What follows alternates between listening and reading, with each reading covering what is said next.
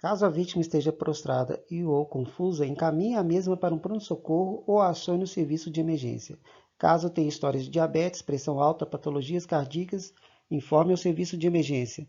Caso a vítima desmaiar e parar de respirar, considere como uma parada cardíaca, ou seja, uma PCR, parada cardiorrespiratória.